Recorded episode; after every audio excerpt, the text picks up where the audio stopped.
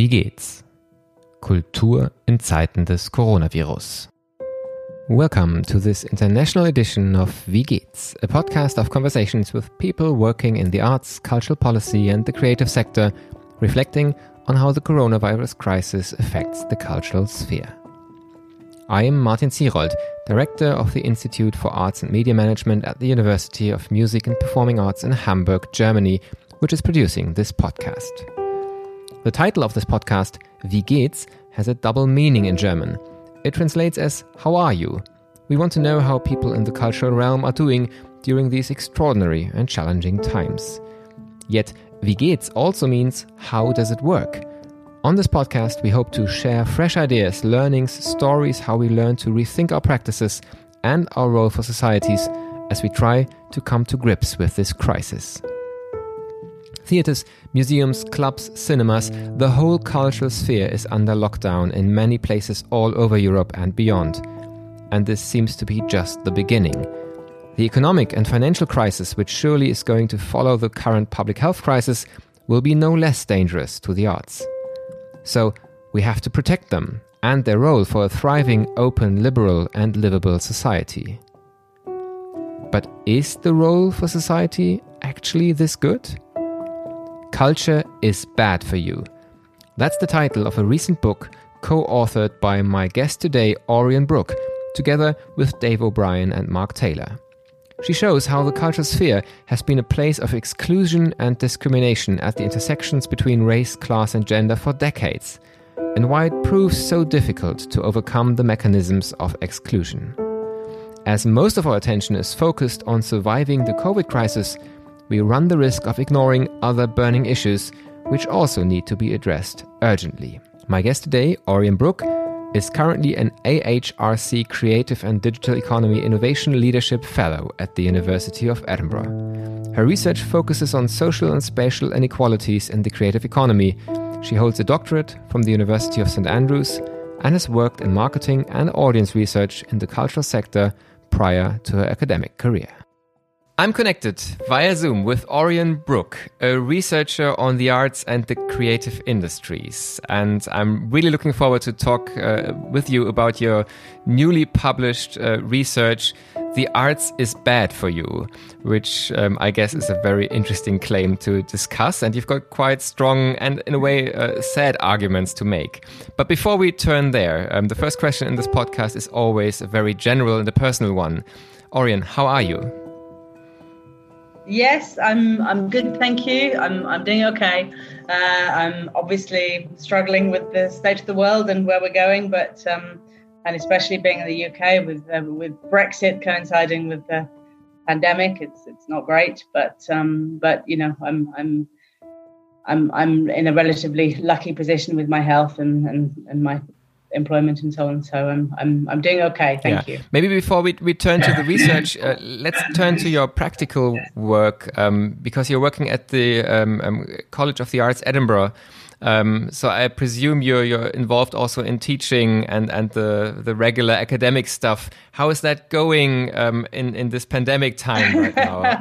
I am not so much involved in in teaching at the moment. Actually, I'm, my my post is purely a research one. Although I do I do do some um, some guest lectures, but um, so uh, which uh, all all the teaching that I'm associated with uh, or that I'm close to is happening uh, online. Although I know that within the university there is some face-to-face teaching, but obviously we're trying to trying to minimise that. Uh, but yeah, it's a very it's been a very difficult uh, semester uh, for staff working incredibly hard, and also for students in a very strange.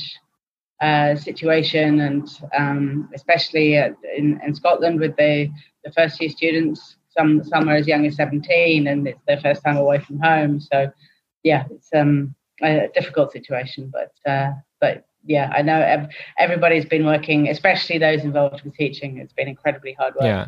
And has your um, research yeah. changed in terms of um, methodologies approaches due to the pandemic?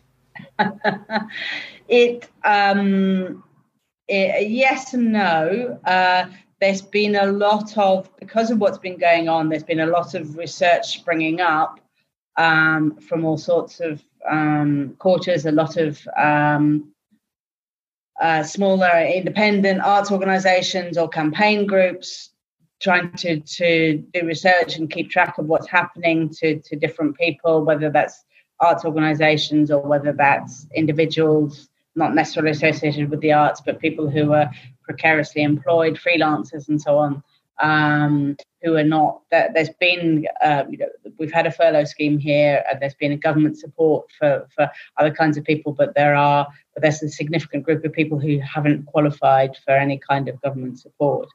Uh, so there's various pieces of research going on.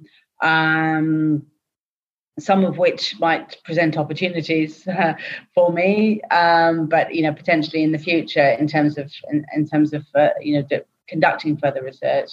But uh, at the same time, it's also uh, some of the resources that I'm using. For example, I'm using government surveys, which are quite um, heavily protected in terms of their confidentiality, and I have to do it all through a support team, and that team was closed for a while and then when they reopened, they were concentrating only on COVID related research. So, uh, and then of course, a lot of collaborators have had other uh, you know priorities, understandably.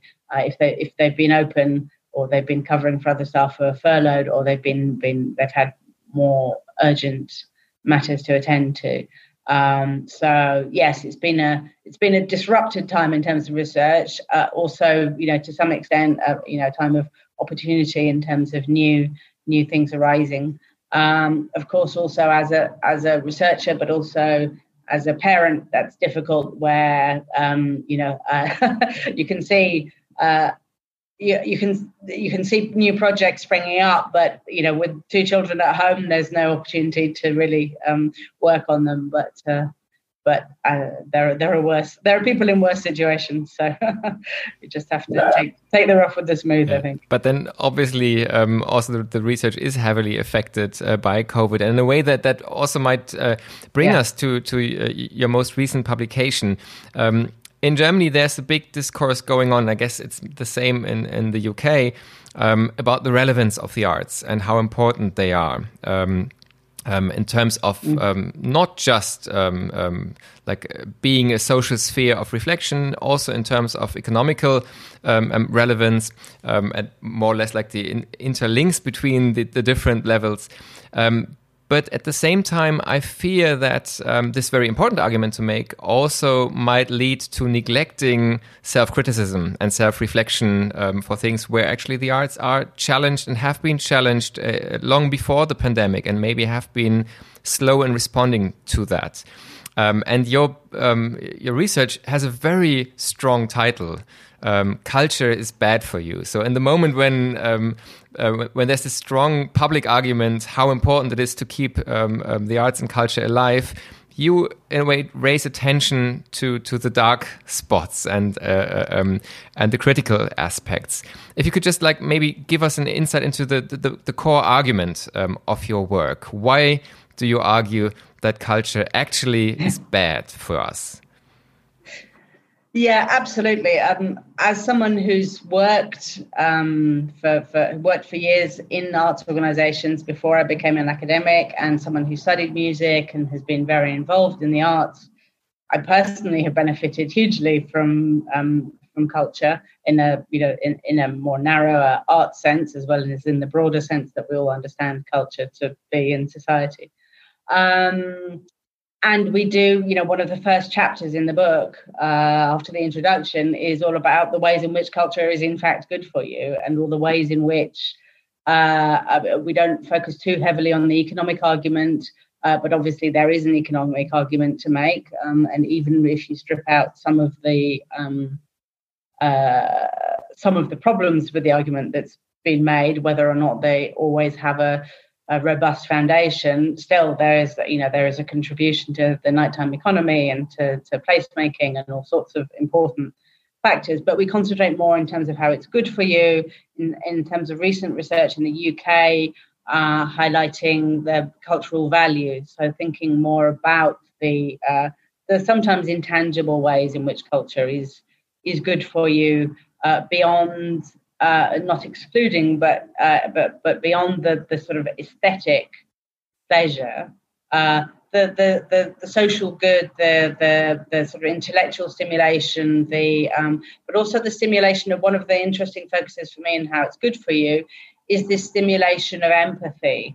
Uh, and understanding between individuals, putting the uh, they call it um, practicing um, uh, yeah, but sort of practicing empathy in terms of putting oneself in the position of the other in a in a in a work of fiction, say for example, and imagining the, their perspective and and yourself in in a in a if if they're in a difficult position, if they're in a if they have a decision to make or something, imagining yourself in that in that situation and identifying with them. But this, I think, goes to the heart of the problem of why we argue culture is bad for you, because um, despite the fact that there is research and we, we present it in the book to show that people working in, in cultural occupations are very uh, um, sorry, skew very uh, uh, progressive in terms of their attitudes. They're very supportive of diversity. They're supportive of the welfare state. They're um, uh, they, they, they tend to be left wing. They tend to be liberal. They tend to they're, they're very much. Uh, we found this uh, quantitatively, but also in interviews. Uh, they they very much want a broad diversity of people to work within the arts. And yet, when you look at the social backgrounds of people working in the arts, there are huge exclusions. So there's a lack of women in many occupations and in senior roles in almost all occupations. There's certainly a lack of people from um, non-white ethnic groups, people of color, um, uh, in racialized minorities, in um, uh, uh, in in many occupations again, and certainly in senior positions, uh, and uh, and also the social class background, which obviously the UK is famously um, obsessed with, but um, uh, in terms of the the, the the occupation of the parents um, that people grew up with, and whether they were in the more prestigious uh, professional occupations like doctors and lawyers, or whether they were in, in intermediate occupations, more sort of technical occupations, say, or uh, or low-level manager managerial occupations, or whether they're in more traditional working class manual work, uh, cleaners, uh, road sweepers, and so on, working class occupations, uh, and what we found, what had already been shown to be fair, is that this was a um, uh, that people from more privileged backgrounds were very substantially more likely to to be in creative jobs than people from working class backgrounds. Um, and what we do show for the first time in the book is that actually in the UK, this has been the case for uh, many decades. Um, that this, although the proportion of people from different backgrounds has changed, as the proportion of people in society have changed because there has been an expansion of uh, the more intermediate and, and, and middle class um, people in middle, intermediate and middle class jobs, and there has been a, um, a few. There are now fewer people in traditional working class occupations with the decline of heavy industry and, and so on. Um, but the chances of someone from a working class background getting a creative job have not changed. They've they're, but they're bad now, and they've always been bad. Uh, and the people's perception that there were more people from working class backgrounds in the past is true, but it was still they were still proportionately very small. Um, and what we're arguing is that because people uh, that there are so many exclusions from creative work, this has an effect on the culture that is created on the decisions that are made, the culture that's commissioned, on the stories that are told um, about society. If one of the roles of culture is to tell stories to society about what it is, about who we are, about how society works, about what happens in society and how it feels when that happens, um, then who gets to tell those stories and who gets to commission those stories is incredibly important in terms of what what we understand our society to be, what we understand happens in our society and why it happens and how that feels. And if people from more precarious, from less privileged backgrounds don't get to tell those stories and don't get to decide those stories, uh, then that's a huge problem in terms of the culture that's produced and the stories that that culture tells back to society about itself, and therefore then the um, the, the culture consumption that can take place and who gets to uh, who gets to see themselves reflected in the theatre and the cinema in the in in fine art and so on. Um, and who get who is told by our culture that they are part of our society.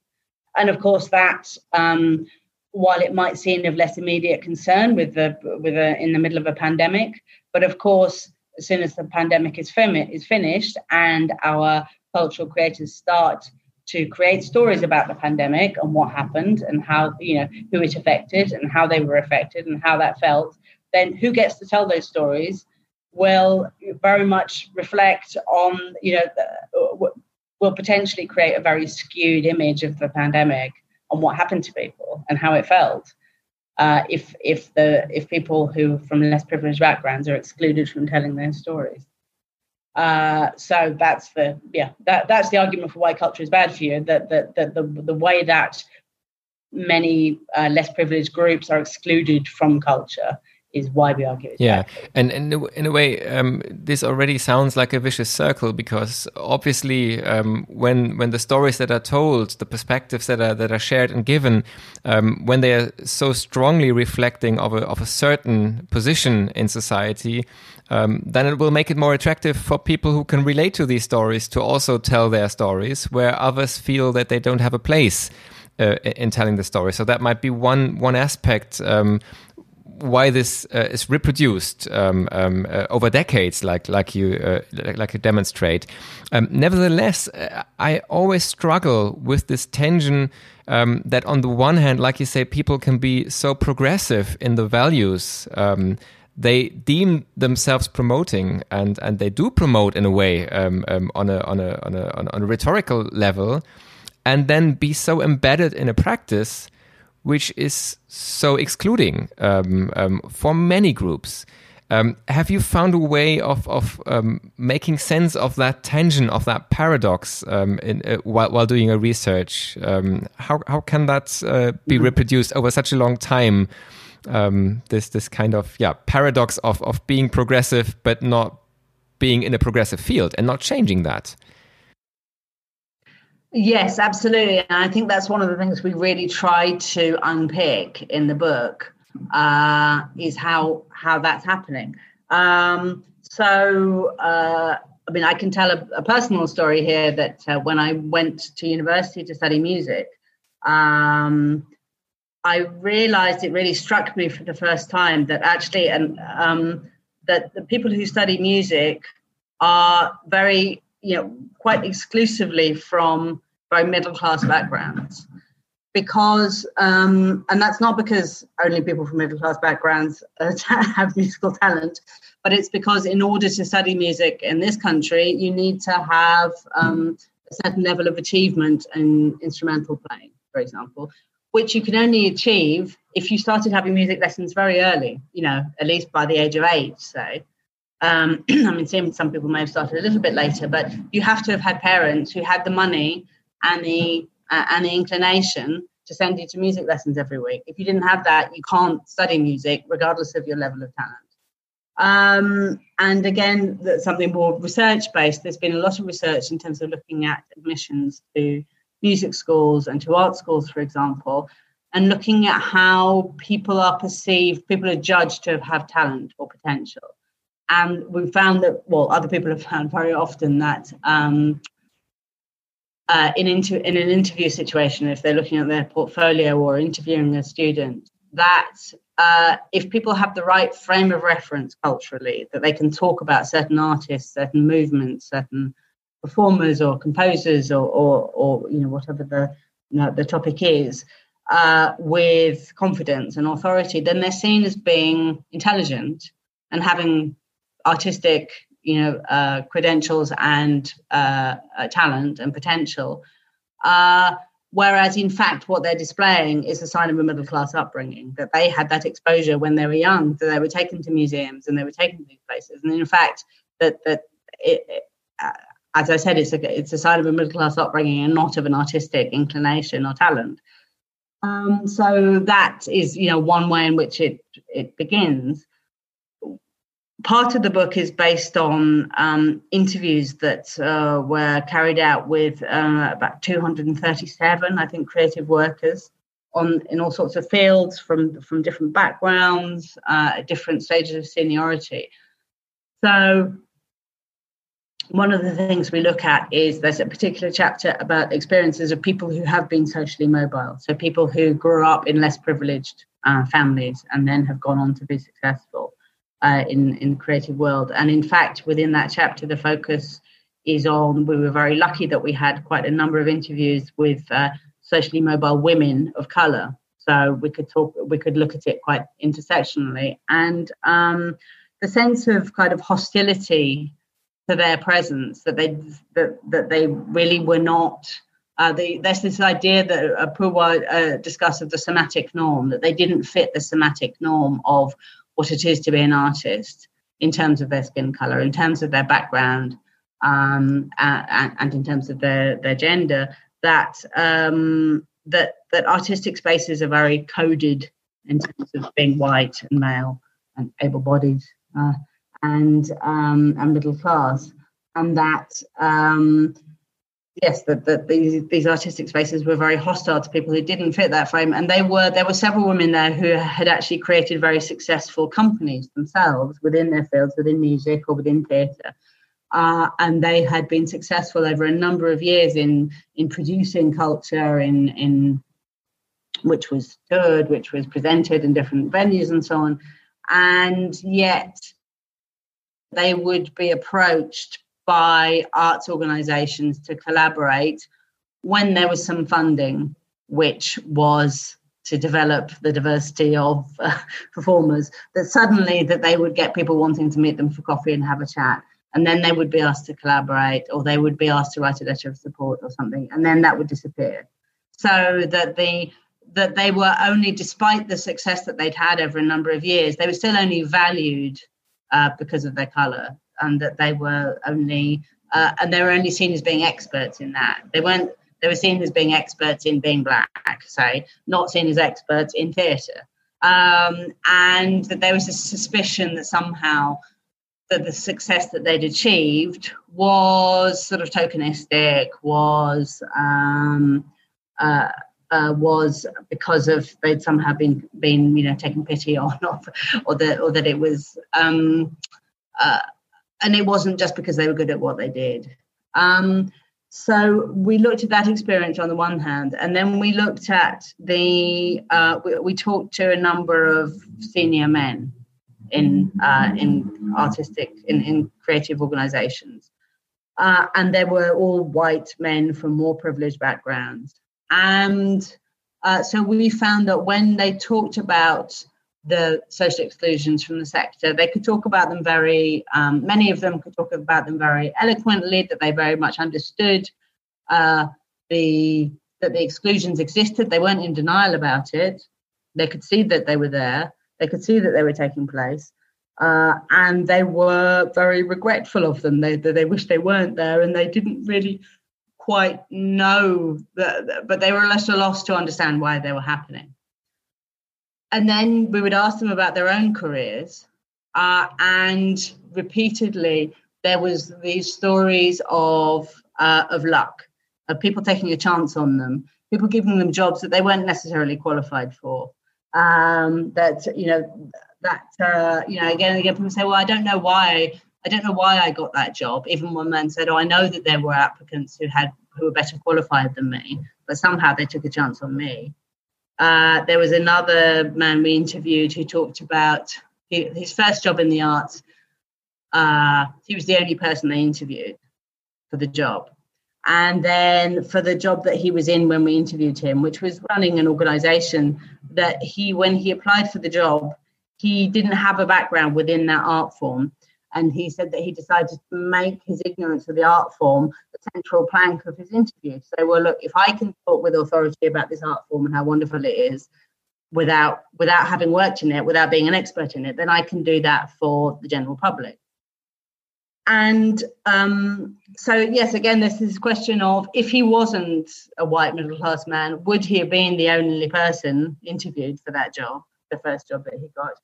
And would he have dared to center his ignorance of an art form in his job interview?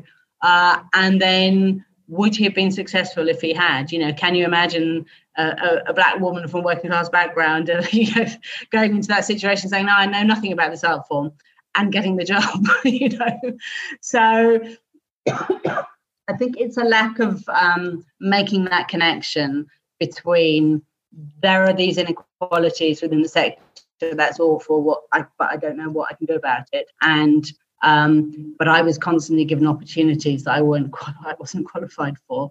Uh, I can't imagine why.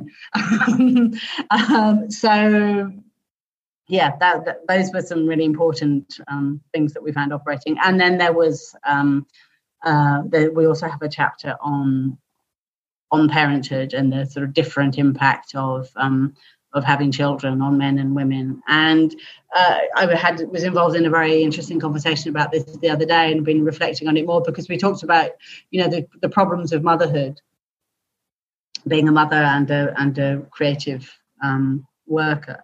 Um, but we're it's always it's always motherhood that is problematized in that situation rather than fatherhood? And what about the problems with creative fathers that, that that is only the mothers who are affected? And of course this is something that is not restricted to the creative world. It's a um, but one of the points we make in the book is that the cultural world is reflecting the inequalities that exist in the wider world. It's not uh, it's not that these problems are exclusive to the cultural world but they exist within the cultural world uh, the cultural world is not immune from them and in fact in some ways is responsible for perpetuating them uh, by um, uh, um, potentially worsening them by the way in which the, the role of culture in in creating these representations of society. So women we found were i mean obviously there are problems with having young children with childcare with flexibility with the expectation that you would be always available in a creative job for you know late nights and weekend working, uh, which is not very compatible with having young children. Um, but we found that beyond that, and, and there was also, of course, with various working, there's a lack of maternity pay, a lack of sick pay, and so on, and a difficulty in affording a family house and so on. Um, but we also found that, in fact, it affected much younger women who didn't have children weren't even sure if they were going to have children, but they were thinking about whether or not a creative career was right for them uh, because of um, uh, because of the being presented with uh, you know potentially difficult uh, choices to make or being put in a difficult situation. And we also found that um, it was it, it affected women uh, that there were older women who said that they decided not to have children uh, because of that. There were also women who had had older women who had had children who are now grown up, but their artistic careers had never recovered. They'd gone part time, they'd gone freelance, or they'd moved out of London. They'd lost all their contacts. Uh, they'd got out of the kind of out of the scene, and they could never, you know, make their way back in. Um, and, and, then also um, uh, and their and their incomes had never recovered. Um, and also ultimately that we found that it was it also affected how women were valued and within cultural work that they were treated as sort of second class because there was the suspicion that if they didn't actively currently have other um, responsibilities in terms of children that they might get them or that they so so they were sort of sidelined, uh, not given more responsibility and so on, because they were seen as just people who were maybe there temporarily, because then they might go and help. Uh, and even we found that um, there were that that actually the reverse was true for men. That actually men in creative jobs who had children were seen as more uh, uh that, that, that, that that their role as a father was sort of valued within the creative work. That that scene made them a sort of more uh, profound person, a more complete person, that they had a wider frame of reference. Whereas for women, the the, the uh, you know worked in the opposite direction. Um, so yes, and it was very common that to you know to find uh, creative teams where there were uh, a number of women who were single and had no children, and a number of men who were fathers and but whose children were at home with their partners.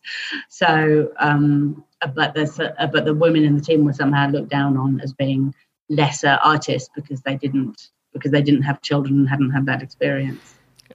so, in a way, um, um, just like um, looking at these different dimensions and aspects, um, um, to me, has has this two sides. On the one hand, I really think it's it's in a way even depressing to to realize um, that a structure like that, structural inequality like that, persists over such a long time, and in a way, especially as it persists over such a long time, and in a way, um, what you describe. Um, I think uh, as research is really new and really important because you you you, you tackle these different dimensions and different levels and and make them um, um, from something that that people experience on a on an anecdotal level to something that really is presented uh, as as substantial research. At the same time, it's not surprising. It it does relate to so many experiences of people. So um, it's not that it was unknown before. Um, and yet it hasn't changed over such a long time. So that, that on the one hand um, uh, can can be really depressing. On on the other hand, um, I find I mean to to get an um, um, an anal, uh, uh, analysis of the structure like you provide also gives us a new chance to maybe change things and and and uh, and really um, well succeed in in stopping that reproduction of of that um, of that system.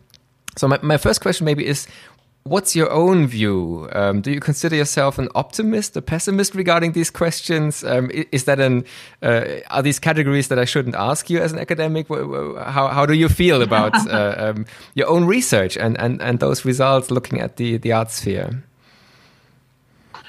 I think, um, given that, uh, you know, as we say, the the uh, as you say, the, the fact that this has been going on for so many years, I mean, well before the, you know, even the decades that, that we're talking about, really, I think um, if you if you think of it in terms of the, you know, theories of Bourdieu and the, the, the you know, but, but how um, cultural tastes are socially constructed. I don't you know that has been going on for centuries i'm sure. And you know and we can we can point to examples of uh, you know in the past where well italian opera in the 18th century was incredibly popular with all sorts of people or you know that's true. But still there's always been a, a, that, that kind of you know social stratification of cultural tastes and who gets to decide what is good culture what is uh, highly valued culture and, and what is not uh, I think has has been there for for centuries.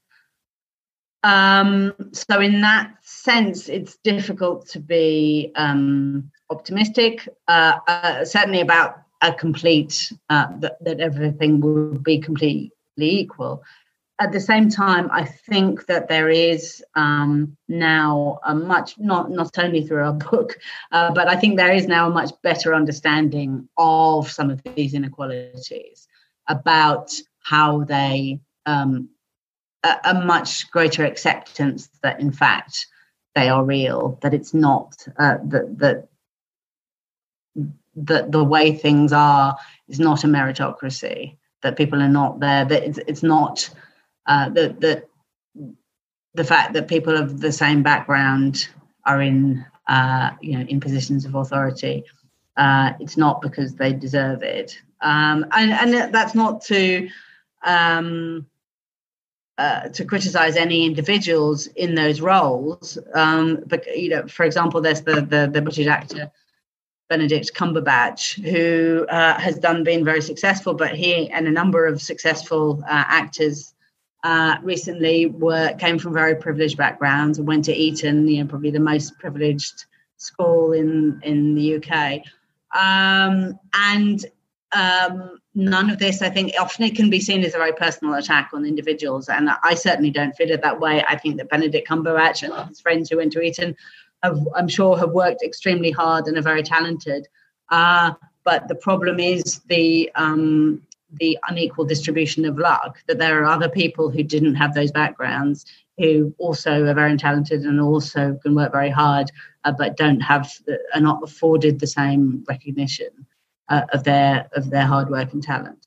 Um, so I think that there is a chance for change. Uh, I think that there is a chance for people to be more reflective. I think in the past, to some extent, where there was a recognition of a need for change, but there was also people wanted a kind of, you know, tick box. People still want a tick box, uh, you know, a list of tasks that they can complete, and then they can feel they've done their job, rather than actually looking for change and changing the mindset of uh, understanding how different group, different people are valued uh, within society and within culture. I think there is the potential for improvement. That doesn't mean that the problem will entirely go away, but I but I feel optimistic that some things will change, some things will improve somewhat. Yeah. Maybe to make this uh, even more specific, and, and I completely um, uh, can relate to to your hesitance to, to give tick box lists, um, particularly because uh, a lot of this is so context sensitive. Still, I mean, even if there's if it's social mm. structures mm. on the one hand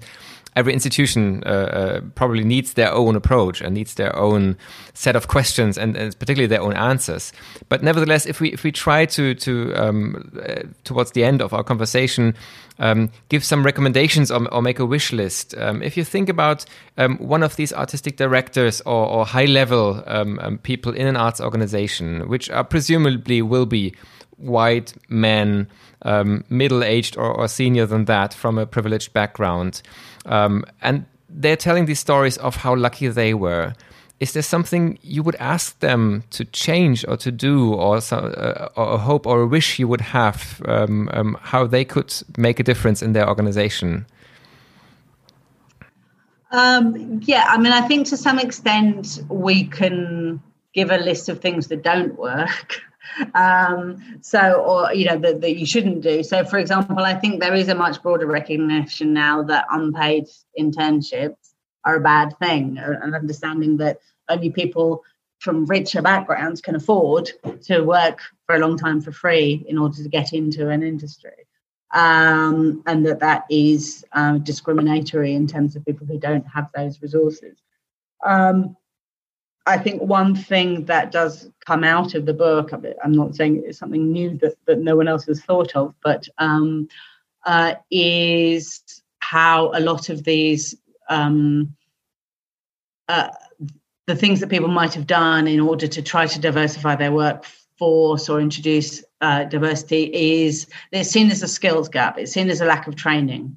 Or that only if, if, if only these people of color and these women and people from working class backgrounds only if we if we give them if we offer them a training course or we offer them like a low level apprenticeship scheme or a, a one year you know temporary job at the bottom of the organization so that they can come in and get some skills and get some contacts and see how things work.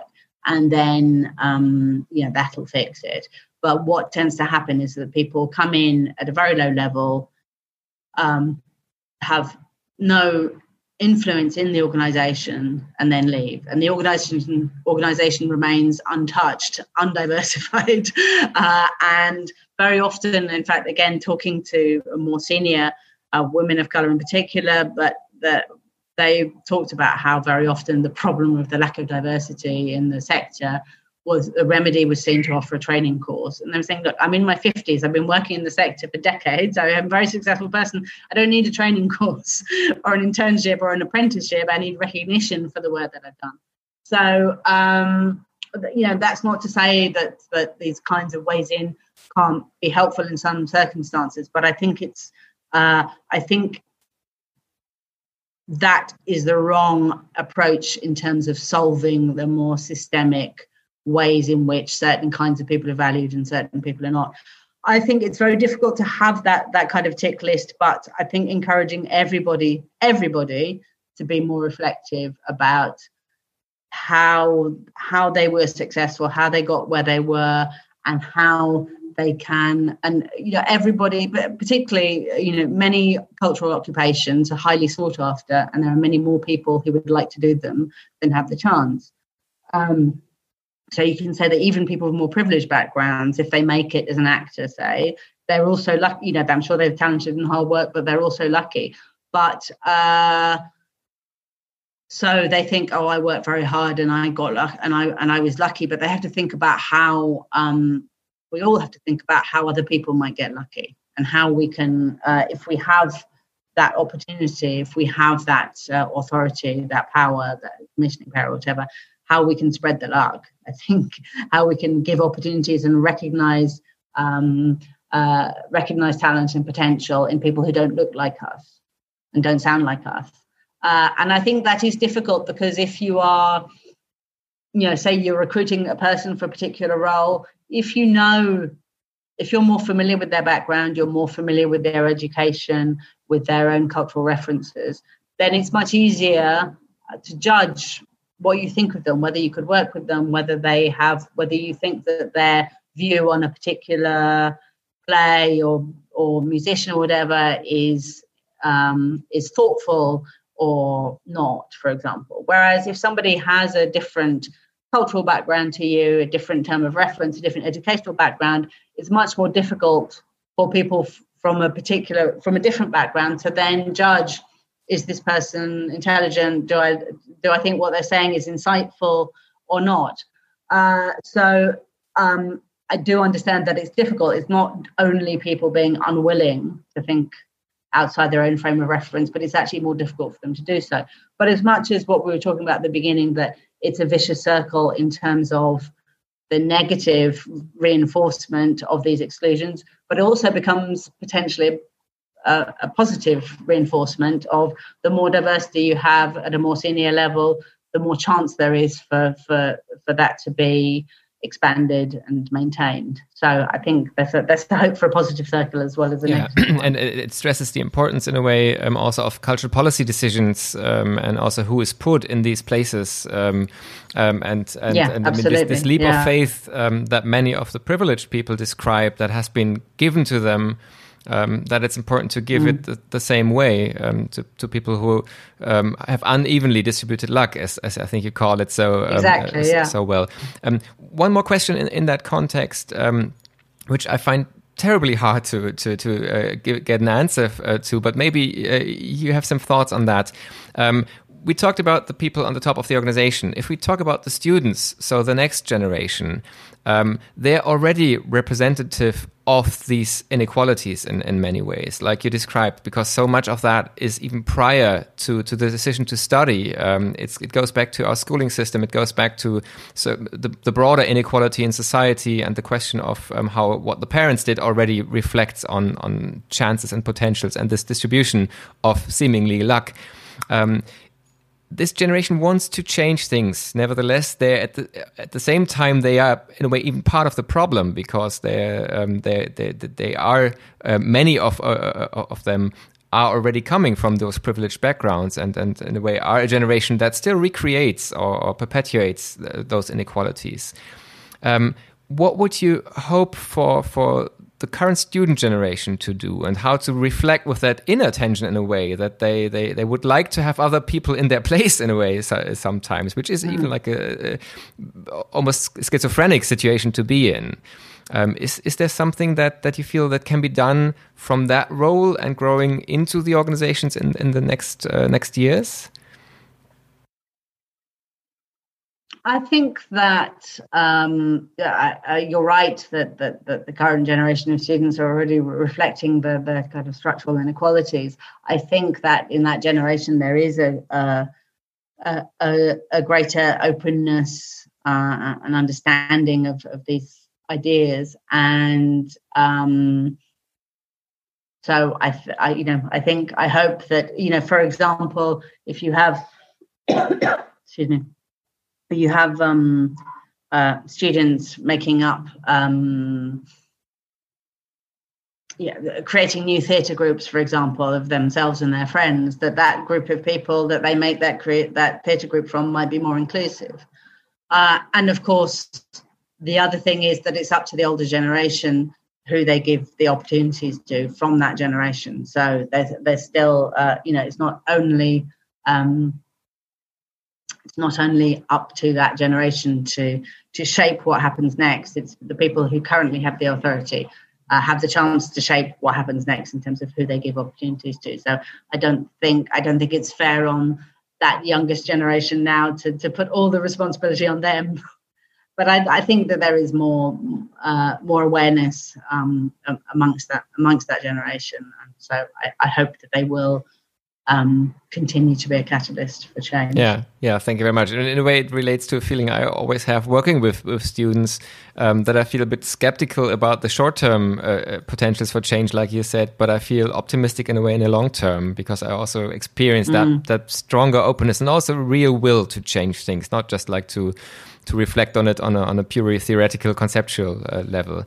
Um, I think our, our, our time mm-hmm. is approaching the end, Orian. It's been great talking to you, and I, I do hope that we can follow up um, at a later point, also like reflecting on on your own research and how it's developed, but also how the fields uh, might have developed. Um, my final question in these conversations is always the same. It's um, in this pandemic situation, in this very special times of of crisis and challenges. Where do you find inspiration? What what are practices or moments um, that you um, can re-energize and and and get into new new ideas, new perspectives? Um, I think that I have well one one benefit actually of the of working in the pandemic uh, has been the greater availability to connect online. Uh, and I think that obviously, you know, people are sick of Zoom meetings and uh, and so on. But at the same time, there are many more seminars and and talks and discussions that I can participate in from my desk, uh, which is uh, you know a huge um, huge benefit uh, in terms of being being able to make those connections. Um, and I certainly miss being able to go to conferences, say, and, and be able to meet face to face. But certainly the number of connections, the number of talks you can listen to, and so on, has expanded, and that's great.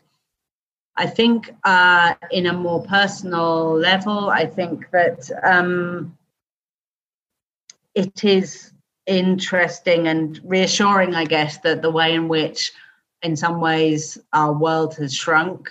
Uh, not being able to travel, you know, my I live uh, you know, hundreds of miles from my family, and my partner lives thousands of miles from her family, and uh, we can't travel, we can't, as, as we would like to do, we can't see family members and so on, we can't socialize in the way we'd like to do, and a lot of the things that we might you know, going shopping or going to, you know, taking the children out for activities are replaced with, you know, going for a walk, you know, going for a walk in the woods, and playing with a dog. Uh, and and so on, but actually, how you know um, actually getting pleasure from that and getting pleasure from simpler things um, uh, has been uh, well it, you know it's a different it's a different kind of pleasure but actually it's very reassuring that uh, there are a lot of things that we spend money on that uh, we that we didn't necessarily um, need to and we can uh, yes uh, you know play, go, going for walks with the children you know seeing them learn to ride their bikes or you know, and so on is is very um, uh, it does the soul good, as a friend of mine yeah. says. Thank you very much, Orian Brook. Orian, thanks a lot for taking the time to talk to me, to report from your research and reflect on the current state and what could be changed, what uh, how it could be changed. Um, it was a pleasure talking to you. Thanks. Thank you very much. It was my pleasure. This was the 64th edition of our podcast Wie geht's? The Cultural Sphere during the coronavirus crisis.